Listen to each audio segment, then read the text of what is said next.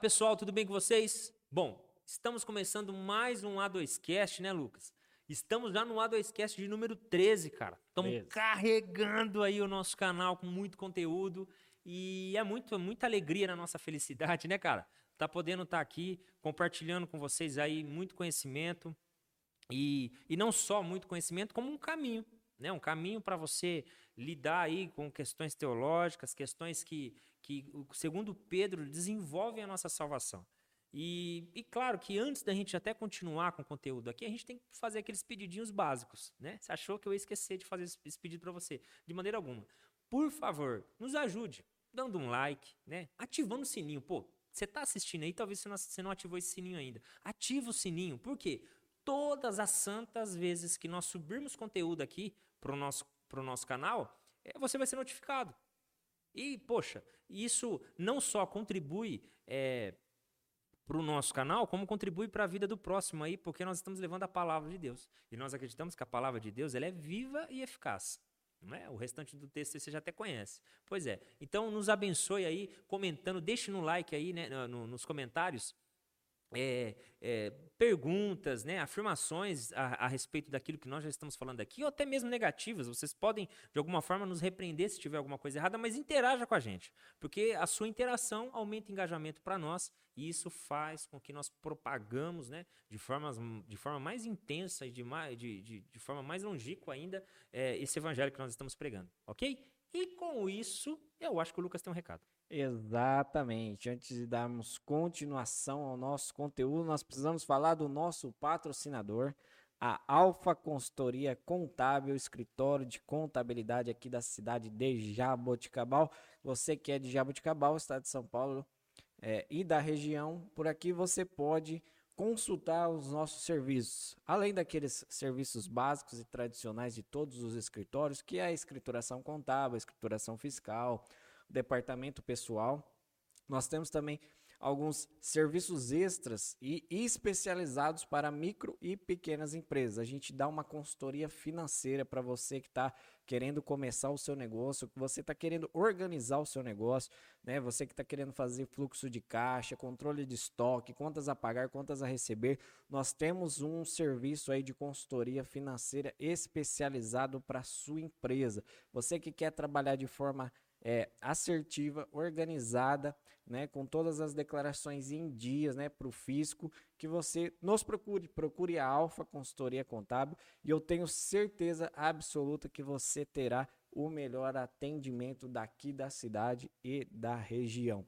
Eu tenho certeza absoluta que o editor já colocou aí na tela todos os nossos canais de comunicação, Acorda e nosso aí, hein, editor. endereço, nosso telefone, nossas redes sociais estão todas aí na tela para você. Então procure a Alfa Consultoria Contábil, que com certeza o seu negócio será muito bem atendido e muito bem desenvolvido, pois na Alfa Consultoria Contábil o seu sucesso é o nosso negócio. É isso aí, Lucas. Que beleza, hein, cara? Bom, e sem muita delonga, né? Até porque nós já estamos enrolando já faz um tempinho aqui, né? Sim. Precisamos desenvolver mais coisas aqui. Para quem está nos assistindo aí, saiba que hoje nós produzimos, tivemos um- uma tarde bem produtiva aí, né? Exatamente. de conteúdo. E hoje nós vamos falar, né? Como você já deve ter visto aí no título, de um assunto que é, é muito relevante, né, cara, dentro da igreja. Ainda mais nos dias dos quais nós vivemos, né? Com o aumento do, do desemprego, com a, a, a- a- crescida, né, do, da, da- de todo esse desastre que aconteceu, né? Todo, essa, todo, todo o desastre, toda a dificuldade que a pandemia trouxe, acabou gerando por consequência é, isso um aumento da pobreza, não é? E É, a situação já não estava boa antes da pandemia. Pós-pandemia, Então- numa situação pior ainda. vamos ver o que, que sobrou, que não vai ser muita coisa. Bom, e, e nós, né? Como, como é a proposta do nosso canal aqui, vamos tentar trazer um olhar teológico, né? Para esse título, para essa expressão, né? O que é a igreja e as obras sociais, não é mesmo? E assim, antes de começar qualquer coisa, eu, eu gostaria de fazer a leitura de um texto. Você me Sim. permite, cara? Sempre Então tá lá em Provérbios, capítulo 14, versículo 31. É um texto é, conhecido, né? Tá dizendo assim, ó. E o que oprime ao pobre insulta aquele que o criou. Mas o que se compadece do necessitado honra-o. Pois é. é o, o, livro de Provérbios aqui é um livro carregado de sabedoria, não é? Lá na nossa igreja, a gente sempre aconselha as pessoas a, a, a se dedicar à leitura dele de acordo com o dia. Por exemplo, hoje, né, enquanto nós estamos fazendo a leitura, que é dia 6. Então leia o capítulo 6 de Provérbios, que ele tem lá a sua porção, né? Nada místico, nada de revelação para o dia. Nenhuma numerologia. Nenhuma numerologia com isso, mas é para trazer mesmo a sabedoria que está contida aqui nesse livro, né? E nessa altura aqui que nós lemos aqui, o escritor está mostrando a sua sabedoria a respeito, né? A sabedoria que ele recebeu do céu a respeito de, de como lidar, né? Com pessoas com, com menos recursos, pessoas que estão em um estado, seja de miséria, seja de de inferior é, grupo econômico, né, socioeconômico, e ele está falando o quê? Que o que oprime o pobre insulta aquele que criou. E, cara, quem escreveu esse livro aqui não era qualquer pessoa, né? era um rei, que tinha todo o recurso da nação nas mãos, era ele que direcionava. E ele passa isso, olha, gente, nós não podemos oprimir é, aos pobres. E assim, Lucas, quando a gente começa a falar sobre esse assunto, é, a gente sempre parece que somos puxados. Eu acho que pela circunstância, ou até mesmo pela nossa cultura, somos puxados a, a expressões de humildade, né? a expressões de, de. Ah, porque né, nós estávamos conversando um pouquinho antes aqui, aí a gente foi mencionar um, uma certa igreja, né? E falou: ah, as pessoas de lá são muito humildes. Porque a gente sempre gosta de vincular humildade com pobreza. E, e é uma grande mentira isso. Sim. Porque tem uma bastante coisa pobre e arrogante. Exatamente, uma coisa não tem nada a ver com a outra, né? É... E importa a gente pensar o seguinte: precisa se ficar claro, né? E eu creio que nós vamos trazer essa clareza aqui em tudo que nós vamos falar.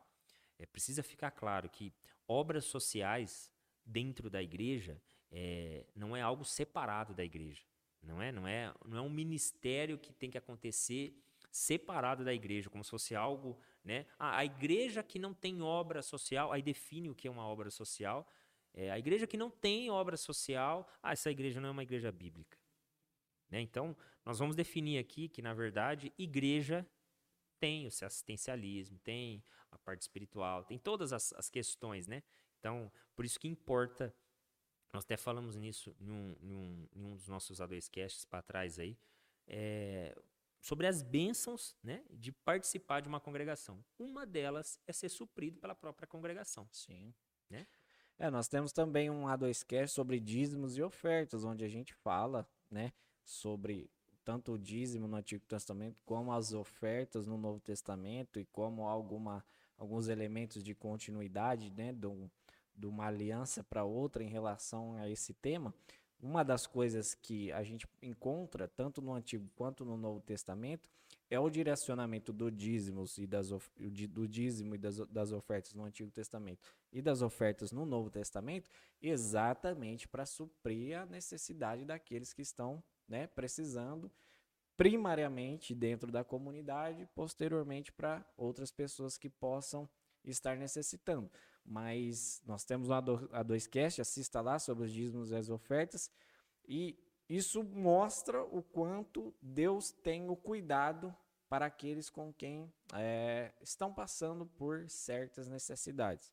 Acredito que a gente vai desenvolver uma boa teologia aqui, tanto do Antigo quanto do Novo Testamento, mas para mim o texto que eu mais é, gosto em relação a isso está lá em Deuteronômio, já falando né, de uma teologia do Antigo Testamento sobre isso, que é aquela ordenança para que na colheita aquilo que caísse no chão não fosse é, recolhido. Está lá em Deuteronômio capítulo 24, do verso 19 ao 22. O texto diz assim: Quando no teu campo colheres a tua colheita e esqueceres um molho no campo, não tornarás a tomá-lo.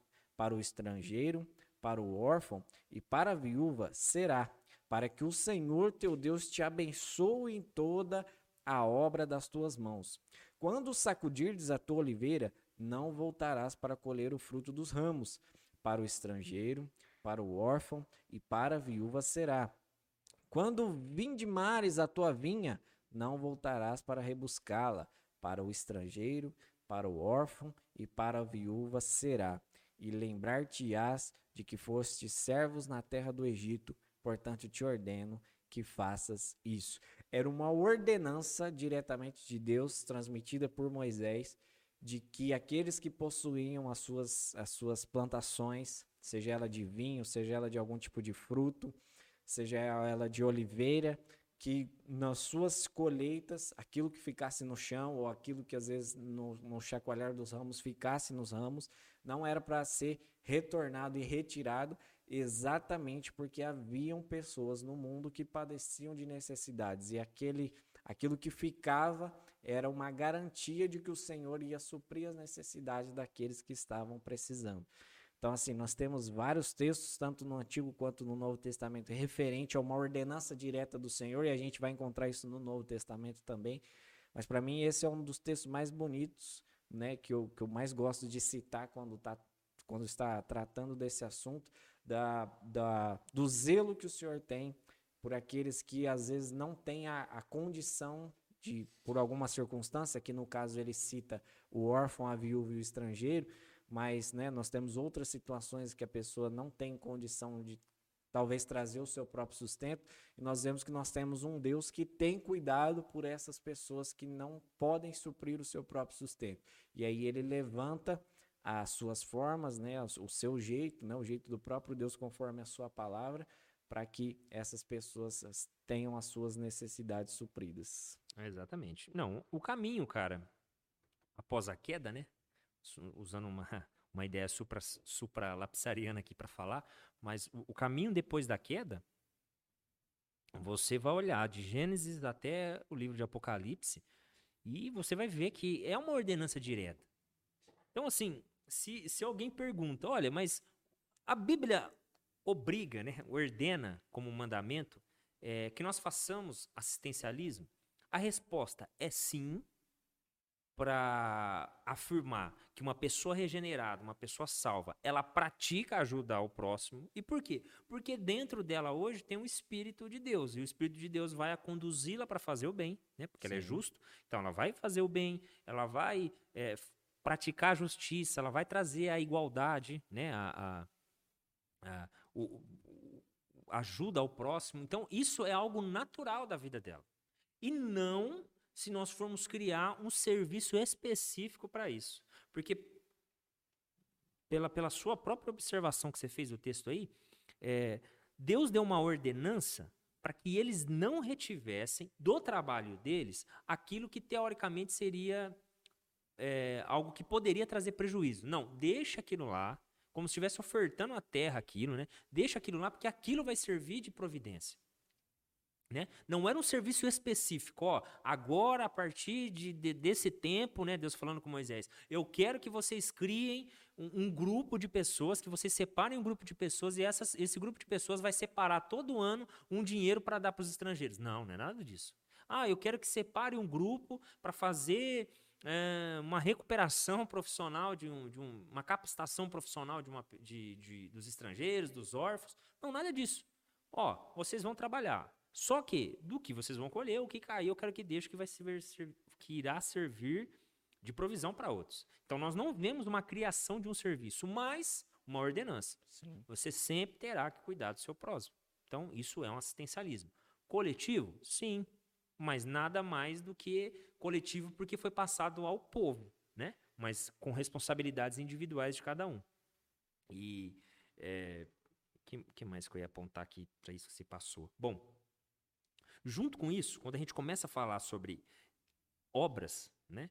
Como somos protestantes de natureza, o Senhor assim quis que nós nascêssemos dentro é, da reforma, nós sempre vamos defender, assim como os pais da igreja defendeu, né? Claro, os próprios apóstolos, depois os pais da igreja, enfim, é, as obras elas nunca vão estar atreladas a algum mérito principalmente no, no que tange às questões solterológicas, né, as questões salvíficas. De maneira alguma, né, em todas as nossas falas aqui, nós vamos atrelar qualquer possibilidade de fazermos obras e sermos é, salvos ou mais queridos por Deus por conta dessas obras. Sim. De maneira alguma. Mas com isso, eu já gostaria de fazer a citação do capítulo 25 de Mateus, que talvez é o que mais dá pé para quem gosta de afirmar que nós precisamos praticar obras, de que nós precisamos é, estar o tempo todo praticando essas obras para alcançar a salvação.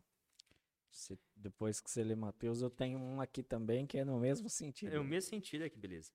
Capítulo 25, e o verso é o 31 adiante. E quando o Filho do Homem vier em sua glória e todos os santos anjos com ele, então se assentará no trono da sua glória. E todas as nações serão reunidas diante dele e apartará uns dos outros, como o pastor aparta dos bodes as ovelhas. E, os, e porá as ovelhas à sua direita, mas os bodes à sua esquerda. Então dirá o rei aos que estiverem à sua direita: Vinde, benditos de meu Pai. Possui por herança o reino que vos está preparado desde a fundação do mundo. Porque tive fome e deste-me de comer, tive sede e deste-me de beber. Era estrangeiro e hospedaste-me, e estava nu e vestiste-me.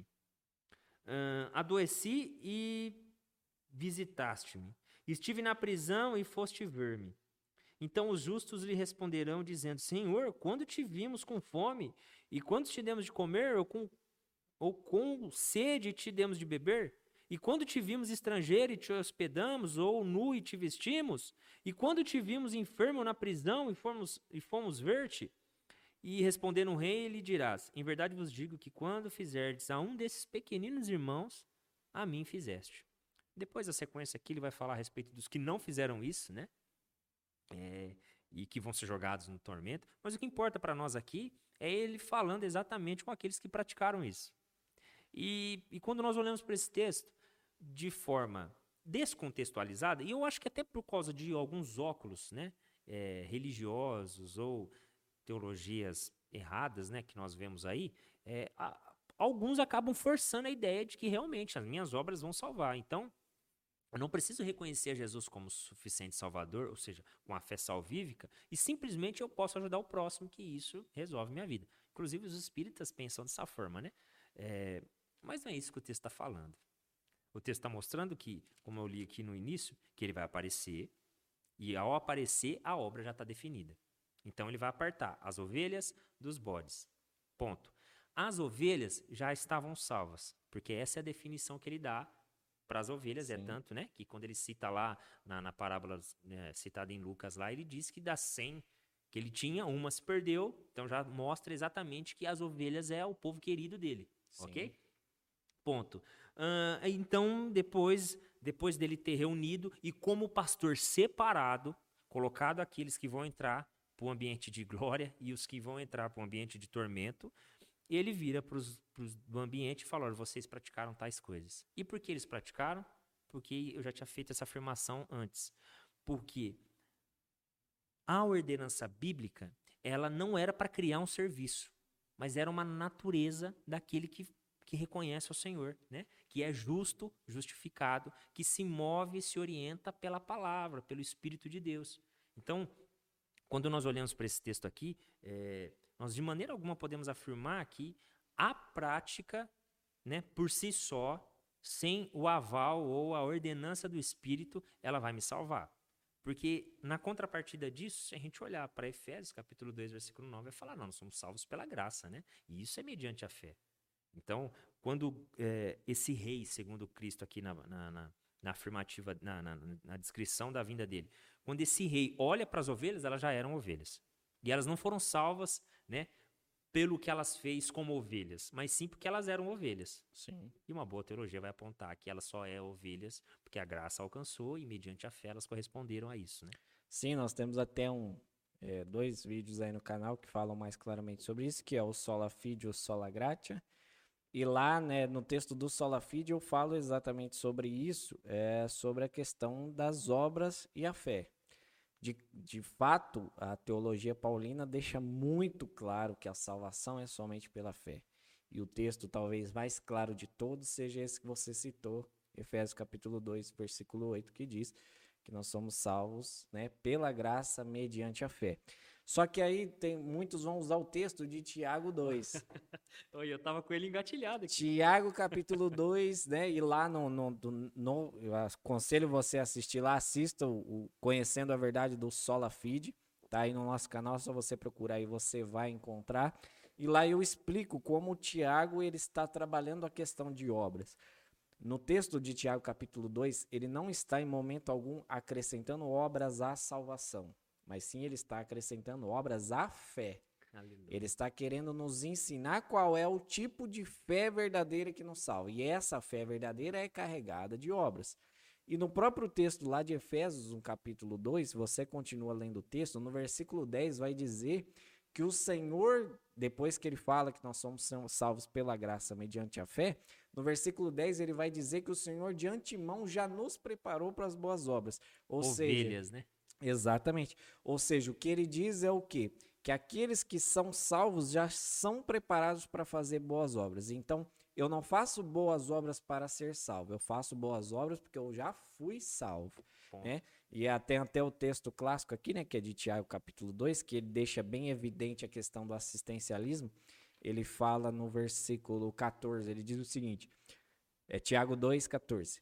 Meus irmãos, qual é o proveito se alguém disser que tem fé, mas não tiver obras? Será que essa fé pode salvá-lo? Aí no verso 15 ele vai dizer: Se um irmão ou, irmã, ou, uma, ou uma irmã estiverem com falta de roupa e necessitando do alimento diário, e um de vocês lhe disser: Vão em paz, tratem de aquecer-se ou de alimentar-se bem, mas não lhe der, não lhes, mas não lhes dão o necessário para o corpo, qual é o proveito disso? Assim também a fé, se não tiver obras, por si só está morta.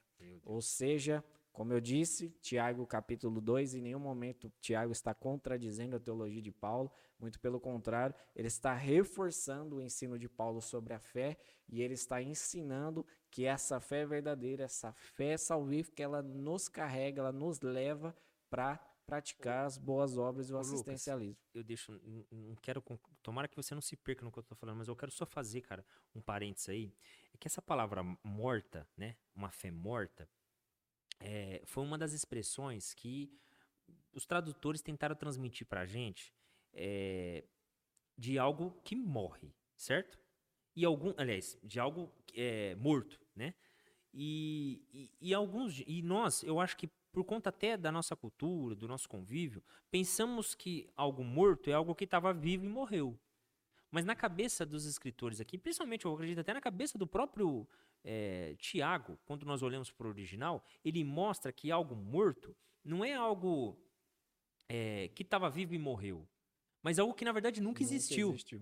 Então a ideia não é de, de, de algo que estava, ah, você estava com uma fé, fé boa, boa, e depois e ela de, morreu. De repente ela faleceu porque você deixou de fazer obra. Não, o que ele está dizendo é o seguinte: a sua fé nunca foi salvífica. Sim. Nunca foi bíblica, né? Pois é. Exatamente. E dentro dessa, dessa ideia, né, de, de, de fé e obras, né, eu creio, eu creio que talvez com os dois textos que nós lemos aqui, tanto do Antigo quanto do Novo Testamento, tanto que você citou nos Evangelhos, eu creio que fica claro e evidente para nós as Escrituras nos levando, né, como uma ordenança, como prova da nossa salvação. Então é muito claro e evidente para o cristão que conhece as Escrituras e que é salvo pela graça mediante a fé, que ele precisa ser carregado, ser levado a praticar as boas obras. Então isso é claro e é evidente nas escrituras. E talvez se a gente for nas igrejas, né, com os irmãos conversar, eles vão concordar com tudo que nós falamos aqui até agora. Para mim a grande dificuldade, eu não sei se você quer pontuar mais alguma coisa ou se a gente pode caminhar para a parte mais prática do, do assunto. Você, não, não quer... eu, eu, gostaria só de mais pontear mais uma coisa. Então vai. É, bom, nós falamos aqui, né? Então que está bem claro na nossa conversa que nós não estamos acrescentando a fé, aliás, a, as, a, obras, as obras, isso, na, na, salvação nós não estamos acrescentando as obras. Sim. A salvação é uma obra exclusiva do Espírito Santo dentro do nosso coração, mediante a fé. Então, enfim, é uma obra exclusiva do Espírito Santo. Sim. Mas lá no, no e, isso é por graça, né? E, e, e claro que nós só sabemos que isso é graça porque as Escrituras nos afirmam isso. Então, nós estamos definindo aqui que o que nós estamos praticando ou o que nós estamos ensinando não foi porque a igreja nos ensinou, não foi porque os judeus nos transmitiu essa ideia, não é uma tradição, é Bíblia. Sim. Né? Estamos falando porque nós acreditamos na, na inerrância das escrituras, né? Na, na, na, na, própria inspiração da, da, como palavra de Deus e podemos tá daqui 6 mil anos, um milhão de anos, não importa. A Bíblia continua tendo o mesmo poder, a mesma eficácia, né? Só vai mudar quando Cristo vir, aí nós vamos ver o que vai acontecer. Mas fora isso, não. Uh, e por fim, o sacerdócio. Que o sacerdócio é um ponto importante. O sacerdócio, é, como eu já estou definindo isso desde a minha primeira fala, ele não é para um grupo específico da igreja. Né? No, o sacerdócio que eu estou falando aqui é a respeito uh, do serviço mesmo. Né? Porque nós vamos entrar daqui a pouquinho nesse assunto, mas isso acaba sendo sempre delegado por uma facção dentro da igreja. Sim. Vamos faccionar aqui um grupinho de pessoas, por seis pessoas, para cuidar do assistencialismo, quando na verdade o ID, né, o, o, o pregar e a responsabilidade de ajudar ao próximo é de todos aqueles que foram salvos. Sim. Então, se alguém está nos assistindo e foi salvo, saiba que é sua responsabilidade cuidar, assistenciar, né, a vida do seu irmãozinho que está do lado aí. Como é também responsabilidade do outro irmão que está do lado, que está na frente, que está atrás, responsabilidade de todos. Sim. Não há um clérigo separado para isso, né? Sim. E é isso. Não, só pontuando essa questão, nós não estamos dizendo aqui que a igreja não possa ter um departamento de. Não, de... não nós vamos entrar nesse ponto. Sim. Nós vamos entrar ah, nesse Nós vamos ponto. entrar na questão mais prática. Isso. Ok. Bom, então nós pontuamos aqui, tanto no Antigo Testamento, mostrando a ordenança direta e clara de Deus por meio de Moisés. Nós vimos no Novo Testamento, né, a, a, a teologia feita pelos apóstolos mostrando que o assistencialismo, né, assistir a vida de outro faz parte da nossa vida como salvos. Então, eu preciso cuidar dos meus irmãos à minha volta que necessitam de mim para até é, é, apresentar a minha fé salvífica, a fé que me salvou. E ficou claro e evidente aqui, então, que isso é para todos, né? Não é uma obra exclusiva de alguns irmãos, alguns membros da igreja. Isso serve para todos. E se a gente, como eu disse, como eu estava dizendo antes, se a gente for perguntar, conversar nas igrejas com os irmãos, eles vão concordar com a gente. Vão falar: não, tá certo, é tudo isso mesmo, nós não discordamos. Para mim, a grande questão, o grande problema é que eu acho que a gente deveria pontuar e deixar bem claro aqui, tentar né, apresentar uma visão bíblica e correta, é a forma como essa assistência deve ser feita. Eu creio que os cristãos identificam que isso é bíblico. Os cristãos identificam que né, faz parte das escrituras, como nós apresentamos aqui, e a maioria de, deles provavelmente vai dizer: não, nós sabemos que tudo isso é para nós, nós temos que fazer. Só que para mim a grande dificuldade é como isso é feito, como esse assistencialismo é feito. É, eu gostaria de começar pontuando a minha fala com a seguinte questão. A Bíblia, todas, todas as vezes que ela está falando desse assunto, se você analisar o contexto, você vai ver que está sempre falando dos que são de dentro. Então a, a Bíblia sempre vai dar preferência para os irmãos, para a igreja, para a comunidade. Então é inadmissível dentro de uma congregação, a não ser que a congregação de fato não tenha condições nenhuma, mas é inadmissível dentro da congregação uma pessoa estar passando as necessidades mais básicas dentro da congregação. Eu falo isso porque eu já passei por, por algumas denominações e eu já vi, senhor Guilherme Borges, meu amigo e pastor, eu já vi é, dentro de uma igreja que eu passei, é, essa igreja muitas vezes convidava pastores para vir ministrar na igreja praticamente quase toda semana vinha um pastor diferente, ou na quinta, ou no domingo, que era mais ou menos os dias de culto. E ela dava uma oferta generosa para os padrões brasileiros aqui. Ela dava uma oferta generosa para todos os pastores que iam lá e pregavam. E tinha gente dentro da sua igreja, em cima do púlpito, obreiro, que sentava nas cadeirinhas em cima do púlpito, passando necessidade. Então, é, se você, como eu disse, se a gente conversar com os cristãos, aí eles vão falar: não, tá certo, é isso mesmo, a Bíblia fala tal. Mas e na prática? Como isso está sendo feito? Como isso está sendo desenvolvido? E esse texto que você leu de Mateus, que Jesus né, é, fala tudo isso, né? Eu tive sede, me deram de comer, é, me deram de beber, eu tive fome, me deram de comer, estive na prisão e foste me visitar. Esse texto, quando você estuda ele, eu até já ministrei um, esse trecho na igreja uma vez, você vê claramente ali que o Senhor está falando com os irmãos da fé, com os irmãos da igreja mesmo. Ele não está é, é, colocando qualquer pessoa nesse cenário.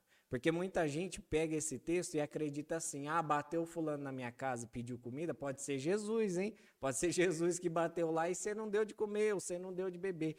E não, esse texto é ele claramente aponta para os que são da fé, para os que são da comunidade, para os que são da igreja. Eu não estou dizendo aqui que se alguma pessoa é, fora da igreja, elas não tenham que ser assistidas, elas têm que ser também, nós vamos entrar nesse assunto. Mas a Bíblia sempre prioriza nos textos, nas suas falas, ela sempre prioriza os que são da fé, os que são da igreja.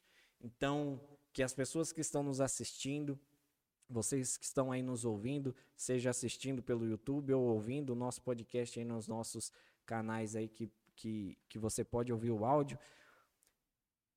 Pare e olhe para a sua igreja, para a sua congregação, se não há pessoas ali passando necessidade, que muitas vezes estão sendo esquecidas, deixadas de lado, que os recursos estão sendo distribuídos para outras coisas e, a, e, as, e essas pessoas têm sido esquecidas. É inadmissível nós, como irmãos cristãos, dizermos que somos salvos e ter alguém do nosso lado, na nossa congregação, na nossa comunidade, passando necessidade. Então, o primeiro ponto que eu vejo, né, que eu já presenciei, e eu, eu acredito que isso possa acontecer em muitos mais lugares, é exatamente isso. É, os recursos da igreja, as ofertas que os irmãos têm entregado, é, sido destinados para outras coisas. Às vezes é enviado para missões transculturais. Não estou dizendo que nós não temos que ajudar, mas às vezes o dinheiro é enviado para missões tran transculturais que a gente nem sabe quem vai receber esse dinheiro e pessoas do nosso lado passando necessidade e dificuldade.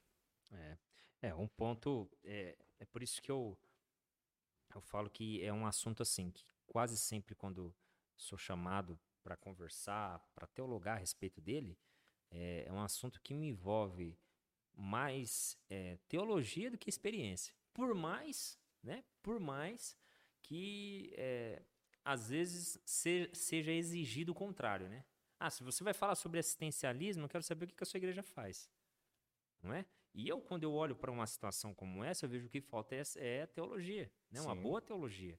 E, claro, como o nosso canal ele é teológico, é, eu espero que as pessoas não venham nos taxar depois como não, os frios lá, os meninos da letra, né, cara? Que não, a gente usa a expressão teologia porque nós entendemos que é um meio que, que diverge de qualquer outra técnica de interpretação de texto. Né? É, um, é, um, é um termo específico para isso, para a dedicação que nós temos às Escrituras. Mas é claro que nós confiamos unicamente na revelação que o Espírito nos dá através da sua palavra, né? Através Sim. da palavra de Deus. E, e, Lucas, isso que você citou, cara, é importante porque, é como eu falei, se o corpo, né, como no próprio texto que nós lemos, é, Cristo vai dizer isso, o rei vai dizer isso para o povo, né? Ó, vocês compadeceram de mim, vocês tiveram, é, vocês fizeram alguma coisa por mim quando você fez para o pequeno lá, né? Então já mostra que o sangue dele, ou seja, a vida dele estava na vida do cara, do cara, né, do pequeno. Então se estava na vida do pequeno ali, é porque ele fazia parte de um corpo. Então eu volto a repetir uma fala que eu usei num outro adescast nosso. Há bênçãos espirituais para a vida daqueles que tomam a decisão do batismo e fazer parte de uma congregação. Há bênçãos espirituais, das quais uma, dela é, uma delas é essa provisão. Né? É essa provisão que Deus concede por meio dos irmãos, né? por meio da congregação ali. É, enfim, que é essa proteção que teologicamente, não vou falar nem teoricamente, teologicamente ela tem que existir dentro da casa do Senhor. Sim. E como você está falando, muito bem observado, é importante lembrar que, primariamente, né, saímos cuidando dos de Israel, né, e depois vamos indo né, para as ovelhas perdidas de Israel, e nós vamos indo para né, fazendo uma analogia aqui com Cristo falando a respeito da pregação do evangelho, mas isso começa exatamente pela igreja. Então nós temos que cuidar da nossa casa primeiro, dos, dos irmãos da nossa igreja, e claro, eu estou falando isso suspeito para falar porque eu sou pastor da igreja, né? Mas é, nossa congregação é pequena, talvez alguns, alguns, alguma das coisas que nós estamos falando aqui eu não vivo na prática ainda lá dentro, Mas estamos falando de teologia. Então, Sim. teologia, seja ela é, funcional na minha circunstância ou na sua circunstância, não deixa de ser a mesma. É, né? independente da experiência, ela não muda. Ela não muda, exatamente. E. Mas assim, Lucas, nós agora vamos falar um pouquinho de experiência. Cara, ficamos lá quase dois, três anos atendendo um bairro, né? Sim. Fazendo obras eh, sociais ali. E infelizmente, cara, naquela época quem liderava vocês era eu. E infelizmente muito imaturo na fé eu era. E eu sempre até usei uma expressão, eu até uso, na verdade, uma expressão hoje para não justificar, mas para apontar qual foi meu erro lá atrás. Que foi qual? Quando nós olhamos ali para os textos cronológicos do, do Novo Testamento, nós encontramos Cristo subindo no monte, dando um sermão, que vira o capítulo 5. E na, sequ- na sequência, assim, posteriormente a isso, ele faz a multiplicação do peixe, do- do- do- dos pães, Dos dos peixes, né? Mas primeiro veio o quê? O sermão. E o que, que nós fizemos lá? Mudamos a ordem. Primeira coisa, nós trouxemos a multiplicação, fizemos o, o pão ser compartilhado, né? E não tivemos sermão, porque já tinha dado o pão. Então, quando eu ia lá entregar o sermão da montanha, ninguém queria subir a montanha, tá todo mundo com a barriga cheia lá embaixo. E o próprio Cristo, em algum momento, não me lembro agora a passagem, mas chega a dizer pro povo, ó, vocês estão me perseguindo, é capítulo 8, eu acho, de João, capítulo 6, enfim, tá lá no Evangelho. Ele diz para aqueles que estavam seguindo, ah, vocês só estão me procurando por conta do pão que eu multipliquei para vocês. Vocês não estão me procurando. Se vocês soubessem que eu sou o pão da vida, vocês não fariam isso. Né, de estar me procurando só pelo que eu posso dar para vocês. É, então, assim, importa nós sabermos que é, falamos aqui em, algum, em alguns momentos, né? Citamos em alguns momentos aqui que não é não é interessante, nem relevante, nem edificante para a igreja que haja obras descontroladas, né? Pontas soltas dentro da igreja de obras sociais. O que, que é obra social? Vamos juntar uma galera lá que põe lá um- um- dentro de uma sacola lá um monte de alimento e nós entregamos para as famílias e pronto, acabou. É João 6 o texto. João 6. João 6, 26. 6, 26, pois é. Obrigado. É, então, nós não estamos militando contra ter a obra, mas nós estamos é, é, apontando teologicamente que essa obra ela tem que ter uma estratégia evangelística, tem que ter uma base teológica, né? Acho que é, na verdade começa pela base, uma base teológica e a consequência é uma estratégia evangelística para que possa alcançar um evangelho pro, rei- um resultado para o reino? E aí sim, esse resultado vai ser almas para o reino. E ainda que não haja almas, há pelo menos a estratégia. Não é um tiro solto no ar, não é? Sim. como nós várias e várias vezes praticamos lá. Eu, eu lembro, Lucas, que tinha dias assim, cara, que eu voltava sem camisa para casa, porque não tinha mais o que eu dar, né, para as pessoas lá. E às vezes eu tirava a camisa do corpo e dava. Os irmãozinhos, ô irmão, tô precisando de uma roupa para pra mim trabalhar, para fazer isso. E, cara, de fato, como o próprio Tiago falou, eles estavam padecendo, tinham fome. Eu precisava fazer alguma coisa. Mas eu não tinha uma estratégia, até porque também não tinha uma base eh, evangelística. Então, o evangelho para eles não era palpável. Era só algo místico, né? Que a algum momento, em alguma circunstância, a vida deles ia mudar. Sim. E quando, na verdade, talvez eu estava vivendo ali uma doutrina que nós até falamos em algum A2Cast aqui, que é a doutrina do, do sofrimento justo. Talvez eles estavam vivendo o sofrimento justo ali, Sim. e Deus estava nos colocando lá apenas para trazer o consolo, para trazer uma orientação bíblica, né? E, enfim, direcionar aquele povo. Então, é muito importante que nós, acho que agora a gente vai começar a caminhar para esse assunto, que é, assim, o- os, os prejuízos e os resultados, né? O resultado de você praticar um assistencialismo que é bíblico, né? O, o resultado bom, e o prejuízo que é você fazer um assistencialismo que é o básico, que é só dar por dar, né? Só saciar a fome e não entregar o sermão, né? Sim. É, eu creio que nós deixamos bem claro aqui, teologicamente, que nós temos que fazer, que primariamente são para os da fé, são para os de casa. No próprio texto de Tiago aqui, ele cita os irmãos, né? Quando seu irmão tiver, quando a sua irmã tiver. Então ele está falando para os de dentro, mas isso não exclui os de fora. Isso não exclui que nós não devemos fazer obras para os de fora. Muitas vezes a, a, a evangelização vai, por, vai partir de, uma, a- de, um, de um assistencialismo. E não há problema nenhum nisso. A questão é que muitas vezes esse assistencialismo ele é simplesmente um, um afagar de egos. É, muitas vezes esse assistencialismo é apenas, ah, eu fiz a minha parte. Ah, tem um fulaninho que está passando, é, tá, tá com fome, vamos lá entregar uma marmita para ele. Ah, tem um fulaninho lá que ah, mora na rua, tá com frio, vamos lá entregar um cobertor para ele. E isso é, não tem problema nenhum enquanto a isso, se a pessoa está precisando. Mas não é isso que as escrituras e seja a forma correta de fazer esse assistencialismo. Eu até trouxe aqui esse livro, uh, eh, para quem está nos assistindo aí. Esse livro chama A Máfia dos Mendigos, Como a Caridade Aumenta a Miséria, do pastor Iago Martins. Esse pastor ele tem um canal de teologia no YouTube, chama Dois Dedos de Teologia. E ele passou um ano todo é, na rua, se fingindo de, de mendigo, para viver uma para viver uma, uma experiência, porque é, ele explicando sobre o livro, ele fala que ele exatamente ficou incomodado com o não resultado das obras sociais que ele fazia. E ele fazia as obras sociais que basicamente toda a igreja faz. Ah, vamos fazer um sopão, vamos entregar. Ah, vamos fazer uma marmita, vamos entregar. Ah, vamos juntar uns cobertores, vamos entregar. E e ele percebeu que esse tipo de assistencialismo não trazia nenhum benefício para o reino. E ele queria entender o porquê de não. E aí ele fez uma parceria com uma editora, e aí a editora é, convidou ele a, a, a, a, fazer essa experiência e que ele deveria registrar tudo e transformar no livro. E ele transformou aqui nesse livro que é chamado A Máfia dos Mendigos. Então, se você pode procurar no Google aí que você encontra para comprar também esse livro. Eu não vou ficar aqui citando, né, toda, todas as experiências. É, eu vou ler só a parte traseira aqui que ele que é bem interessante, que ele faz o seguinte, a parte de trás aqui do livro, está uh, escrito o seguinte: O que fazer, porém, quando souber que o homem sujo que o aborda por alguns trocados após supostamente vigiar seu carro, foi professor de história por quatro anos.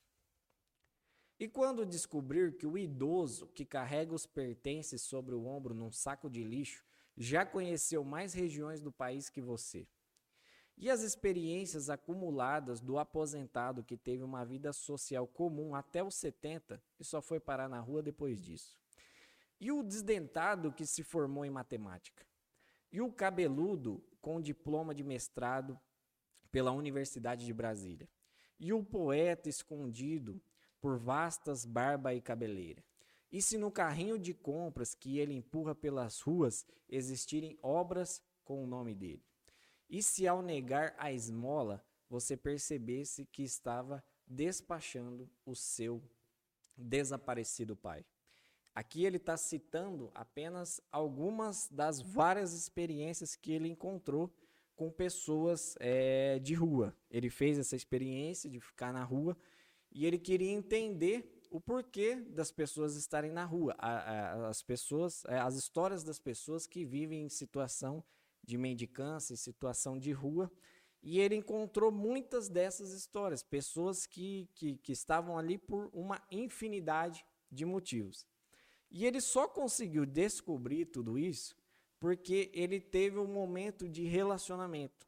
Ele só conseguiu é, extrair das pessoas as situações que elas se encontravam ali exatamente porque ele teve um momento de relacionamento com essas pessoas.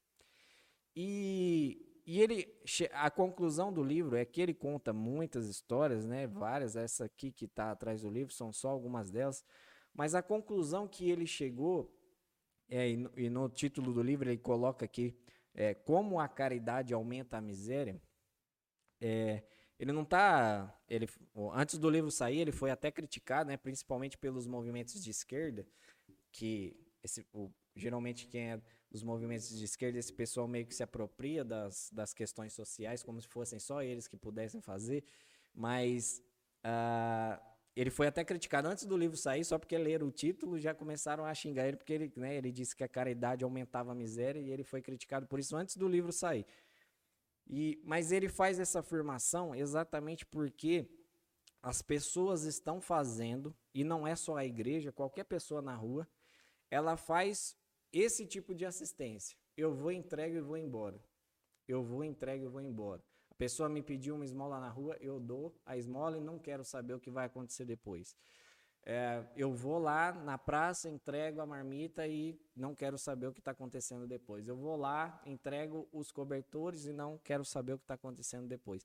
Ele diz que a caridade aumenta a miséria, depois você compre o livro e lê, mas ele diz que a caridade não aumenta a miséria é, porque agora todo mundo tem que parar de dar, não. Mas porque, de fato, existem pessoas que realmente necessitam, que estão ali em situações que precisam de uma assistência. Mas existem muitas pessoas que estão ali por conveniência. Ele chega até a citar um caso de um cara que tinha um New Civic novo, que todo dia na praça lá onde ele ficava, parava o carro assim uns três quarteirões para cima, parava o New Civic lá e descia para mendicar e pegava o dinheiro todo lá, subia, pegava o carro dele e ia embora para casa dele. Todos os dias ele, ele chega a citar que, que ele sabe até o endereço do cara, onde o cara mora. Então, assim, ele fala que a caridade aumenta a miséria justamente por causa disso, porque muitas vezes nós estamos é, sem uma assistência engajada com a pessoa, às vezes, muitas, muitas vezes a gente está entregando para quem de fato não precisa. E aquele que muitas vezes que está precisando de fato, na, na, a, a, ajuda não chega até ele porque existe, né? Aí ele né, dá, dá esse título, é meio clickbait, mas ele dá esse título né, de a máfia dos mendigos, porque existe muitas pessoas que de fato não precisam, mas estão nessa condição. E aí muita gente dá, né? a pessoa chega e pede, ah, me dá um troco ali, eu vou pegar um ônibus ali, eu preciso comer não sei o quê, a pessoa dá. E como não há um engajamento, as pessoas que de fato estão precisando, elas acabam sendo prejudicadas por aqueles que não precisam e encontrou na rua um meio de vivência, de, de, de conveniência para ele ali que é, é que é interessante para ele. E a conclusão que ele chegou é, no livro, e que eu creio que a gente deva aplicar para a nossa vida como igreja, é exatamente isso. A nosso, o nosso assistencialismo ele precisa ser engajado. Ele precisa ser engajado. Porque senão não é o evangelho. Porque o que é o evangelho? Se eu quero entregar uma marmita para pregar um evangelho, se eu quero entregar marmita para poder né, fazer parte da vida daquela pessoa, se eu quero trazê-la para a comunidade, fazer parte da nossa vida como comunidade, eu preciso me engajar naquilo que ela está vivendo realidade. Exatamente, conhece, conhecer a realidade dela, porque ela foi para ali, né? A situação dela, e aí sim, né? Trazer ela para sua vida, e aí você, né? Disponibilizar tempo e recursos para que você possa de fato fazer uma assistência e sim pregar o evangelho para ela.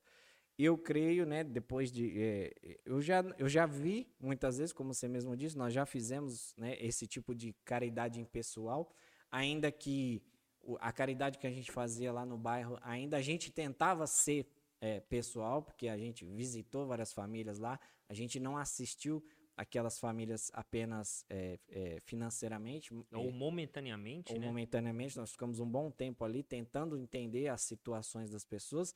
Ainda assim, é, mesmo com um certo engajamento, ainda faltou, como você disse, é, Talvez a gente errou a ordem. A gente deveria ter se engajado primeiro e ter assistido depois, e a gente fez o contrário. A gente é, assistiu primeiro e depois tentou se engajar. Aí, quando a gente tentou se engajar, o nosso engajamento já não interessava mais. O que interessava era só aquilo que a gente estava né, suprindo de necessidade. Então, é, eu quis trazer esse livro, né, só para trazer uma referência para nós. Se você quiser conhecer mais, compre o livro, leia. É um livro muito bom, muito interessante, é bíblico, né? Ele está fazendo uma teologia também, é, juntamente com a experiência que, que ele teve. E eu creio que a gente deva aplicar isso para a nossa vida. Que o nosso assistencialismo, que as nossas, as nossas obras sociais, ninguém está dizendo aqui que deve parar, né? Que a gente tem que deixar de fazer né? Ah, então se a caridade aumenta a miséria, vamos parar de fazer. Não. É continuar fazendo, só que fazer do jeito correto. Porque, é, senão, de fato, eu, eu, eu vou dizer por mim. Muitas vezes eu fui lá para o bairro que a gente ia e eu saía de lá orgulhoso, né? E muitas vezes encontrava alguns irmãos de outra igreja e falava, não, mas a nossa comunidade lá, a nossa comunidade faz. Porque aquilo lá é o evangelho. Você tem que de ficar na igreja, tocando, cantando, pregando. e trazia um orgulho próprio que para Deus, né, não, no reino de Deus não serve de nada, só causa divisão e problema. E sendo que a obra correta, a obra verdadeira é aquela que você está engajada, é aquela que a mão esquerda não está vendo o que a direita está é. fazendo, e a gente poder participar da vida das pessoas que estão precisando de nós. Para mim terminar minha fala aqui, é, eu gosto de citar que era aquela aquela parábola do bom samaritano, é, o bom samaritano, é, na parábola que Jesus conta, a Bíblia diz que ele é, curou das feridas né, daquele judeu, levou ele para a estalagem e falou: cuide dele até que eu volte, porque ele ia voltar lá para continuar cuidando dele se ele precisasse. Então ele não simplesmente cuidou, se vira aí agora que eu tô indo embora. Não, ele Te falou, dei o dinheiro e meu dinheiro que cuide de é, você. Tirei, né? dei as duas moedinhas aí, você fica aí agora, se você tiver depois, problema seu ou não. Aí ele fala, ó, eu vou deixar aqui duas moedas, mas cuide dele até que eu volte, porque ele ia voltar lá para continuar é, assistindo a vida daquele judeu que estava todo machucado. Então, o evangelho é isso, é nós nos engajarmos na vida das pessoas para que a gente possa pregar o evangelho que ela está necessitando e que vá transformar a vida dela.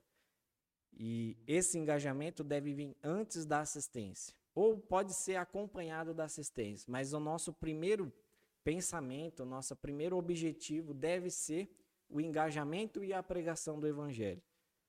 Porque se a gente for só com a assistência primeiro, aí vai gerar, só como eu disse, que é o que gerou no meu coração, só vai gerar orgulho próprio. Ah, eu fiz minha parte, ah, eu já alimentei alguém que estava precisando, já fiz a minha parte com Deus, vou ganhar minhas, minhas coroinhas, minhas pedrinhas na coroa lá no céu e tá tudo certo.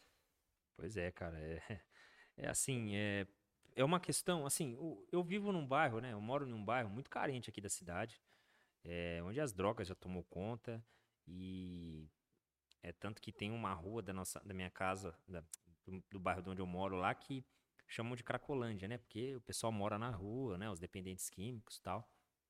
E, e ô, Lucas, eu vou te falar, cara, ali, ali não é qualquer pessoa que, que consegue fazer uma boa obra social, não, cara. Porque eu, eu, digo boa nos quesitos que nós estamos trazendo aqui, uma obra eficaz, com resultado. Sim. Porque a malandragem, a própria manipulação né, da, do, do vício da droga, da, da, prostituição, enfim, tudo que é envolvido lá com coisas ilícitas, essa, esse poder que, que manipulador que está por trás dessas pessoas, cara, cara, o tempo todo fica te influenciando, né? Te, te tentando a dar o dinheiro e pronto, acabou. Porque é muito fácil, cara.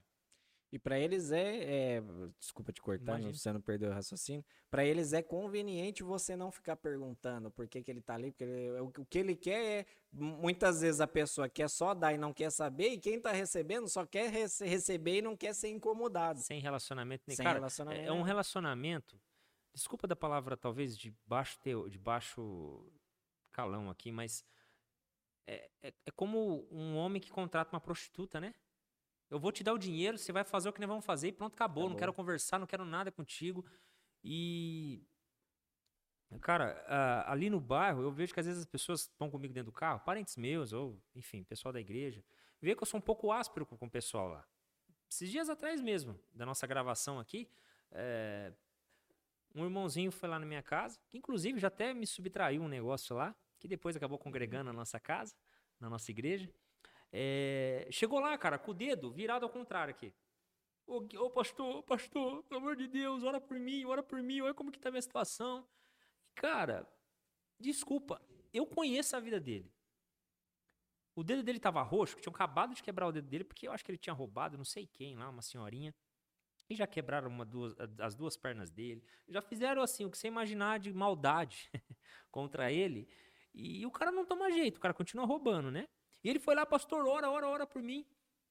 E. Não, minto, perdão. Ele foi lá pedir uma moeda. Ô, pastor, me dá uma moeda, porque agora até os meus pais não estão deixando eu entrar dentro da minha casa. Os meus parentes não estão deixando eu entrar da minha casa. Me abandonaram. Eu, me dá uma moeda para me comer. Falei, ô, pessoa. Pra não falar o nome, né? Ô, pessoa. Eu sei o que você vai fazer. Se você quer comida, eu vou te dar, como sempre. Mas dinheiro eu não vou te dar. Você não lembra que eu e você combinamos que eu nunca te daria dinheiro? Eu sei, pastor, mas eu tenho que pedir. Porque vai que eu ganho. Tá bom. Eu falei, eu vou lá pegar comida. Eu fui lá, peguei a comida, entreguei para ele. Quer oração? Não, pastor, pode, vá orando aí da sua casa. Saiu com o dedo virado para trás, assim. Aí, cara, é, nessas horas, assim, uma boa teologia, né? Uma boa teologia bíblica vai me fazer entender que há, há, há uns limites para algumas coisas, né? Porque, como você está dizendo, cara, é, a linha que separa é, o orgulho do coração, do, de um coração orgulhoso para um coração que, quebrantado é muito tênue, cara. É muito, sabe? É como, é como nós vemos na, na, na folha da Bíblia, na, na, Bíblia, né? A folha que separa o Antigo Testamento do Novo é uma folha fininha, cara. Que dependendo da posição que ela tiver, você nem enxerga. É a mesma coisa o coração orgulhoso e o coração humilde. Você acabou de dizer aí, talvez do jeito que você colocou, para quem está assistindo, passa assim dizer assim, não, mas eu entrego marmita, mas eu não entrego nesse orgulho que o Lucas falou. Eu não faço isso. Eu não chego em casa e fico batendo no peito. Cara, você fez isso para mostrar o que acontece. Mas, obviamente, que a sua manipulação mental não te permite ver que lá no fundo do seu coraçãozinho tá soltando rojão. Ó Deus! Porque os demais. Não estão fazendo. numa hora fiz. dessa da noite, né? Era para eu estar tá com a minha esposa. Não, mas eu tô lá servindo a marmita. E não, cara. Assim, se é, nós, nós em todo momento aqui não estamos anulando, né? E nem dizendo que é errado quem faz esse tipo de obra. Mas nós estamos dizendo aqui que é inútil. É inútil você fazer uma obra para esses efeitos se ela não tiver uma base teológica, né? como nós estamos apontando aqui. É, uma base teológica e uma estratégia evangelística, como você mesmo citou aí, que é o engajamento. Porque, mano, não existe igreja sem contato entre os membros. Não existe. Então, realmente, quando eu fui aceito por Cristo, eu não fazia parte da árvore, né? Da, da, da videira. Eu não fazia parte da videira. Eu fui enxertado na videira porque o, o, o agricultor assim enxertou. Cristo se diz ser o, a videira e Deus o agricultor. Então Deus me incluiu lá. Quando eu cheguei, eu cheguei como? Como não ramo, não sendo ramo. Então é normal que eu me fique me sentindo um corpo estranho, né? Mas importe que a videira me faça sentir parte, sentir a vida da videira, né? Então, que seja, cara, que seja essa palavra, frase assim, que vai ficar marcada no coração daqueles que estão nos ouvindo. Gaste mais tempo com engajamento, não é? Do que propriamente com o evento que está fazendo lá. Sim. Porque o evento, já o nome já fala, é evento. Uma hora passa. Né? Daqui a pouco acaba a disposição. Você está servindo pão, pode ser que cabe o pão. É, você está um local lá, pode ser que as pessoas cansem. Mas se houver engajamento, não, cara. Porque a vida do, do, do cordeiro, né? vai estar tá lá. Sim. Né? É, não tem nada a ver com salvação, então você esquece se, ao, se você acha que as suas obras vai garantir a tua salvação. Né? Os, cinco, os, livros, os cinco primeiros livros da Bíblia lá, que nós até citamos algumas passagens aqui, você citou Deuteronômio, é, enfim, é, todos eles resumem a, a, uma, a, um, a uma questão a respeito da questão salvífica. Nada muda a lei de que o sacrifício do cordeiro é que ia justificar o povo. Os Sim. pecados, na verdade. Não, o povo não. Os pecados. Nada muda o fato. Então, as obras ordenadas por Deus para cuidar do próximo, para cuidar da saúde, né, para evitar comer Sim. tais alimentos, que aquilo lá tinha todos os seus efeitos também, não muda o fato de que o sacrifício do cordeiro é que traria justificação para os pecados. Da mesma forma é as obras. As obras não vão trazer justificação. O que traz justificação é a obra de Cristo. Né? É o sangue do cordeiro. Mas se há o sangue do cordeiro na vida do Lucas, o Lucas precisa assistir a vida do Guilherme. Sim. Né? E é por isso que essa teologia é tão importante, né? A gente trazer uma teologia aqui sobre as obras é, assistenciais. Que haja obras assistenciais, sim. Na nossa igreja, devido a essa paralisação aí do, da pandemia, é, eu estava com alguns projetos já meio pronto para a gente encaminhar e precisei parar porque o que nós queremos fazer é ter engajamento. E uma das coisas que não pode, pode ter agora é, é aglomeração. Sim, sim. aglomeração. Exatamente. Então não pode ter, então ficamos impedidos. Graças a Deus que nós tivemos algumas ferramentas ainda que, que permitiu nós nos comunicarmos com os outros. Mas, cara, nós pretendemos voltar. Só que hoje, Lucas, é, como pastor da igreja, eu, eu confesso para vocês que eu vou voltar com muito mais maturidade, né, com muita mais, com muito, é, com uma com uma clareza maior do que eu vou fazer, né? E não quero ser inútil no que eu faço, eu quero ser útil, né? Sim. Eu quero fazer, como a própria parábola, a parábola que Cristo conta, do servo inútil, eu quero fazer além daquilo que o, que o Senhor quer que eu faça, não é? E assim, eu espero que, que nós tenhamos contribuído aqui. Sim.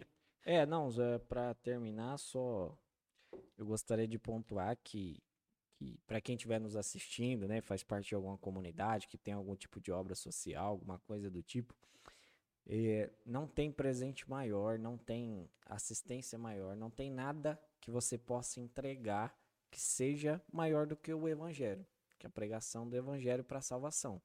Porque o pão não vai salvar, uh, o cobertor não vai salvar, a cesta básica não vai salvar ninguém. O que vai salvar é a pregação do evangelho. É, eu já vi muita gente falando assim: ah, mas quando você dá o pão, quando você dá tal, a pessoa pode ser tocada por aquilo. Não, ela não vai ser tocada pelo pão, ela vai ser tocada pelo evangelho. O pão pode ser uma, a, a, o caminho que Deus te deu para você chegar até aquela pessoa, mas nada substitui a pregação do evangelho.